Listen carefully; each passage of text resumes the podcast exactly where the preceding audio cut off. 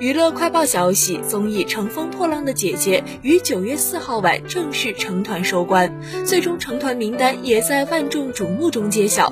成团见证人黄晓明全程陪伴姐姐们四个多月，在现场感慨万千，一度激动落泪。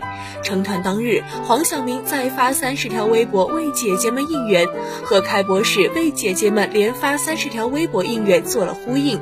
网友们纷纷表示，成团见证人黄晓明真的是有始有终，也足见他从始至终对姐姐们的用心。当晚，黄晓明与杨澜一起担任主持，不是专业主持人出。身的他在这种大型直播中略显紧张，不过也频出佳句。现场宁静误把四百一十五票说成四百一十五万票。黄晓明机智表示，因为现场浪花万众一心，颇为暖心。直播中，姐姐们依次讲述了自己的内心独白。成团见证人黄晓明被姐姐们深深打动，也一度哽咽落泪，真情流露，扔下台本，临场表达了内心感受。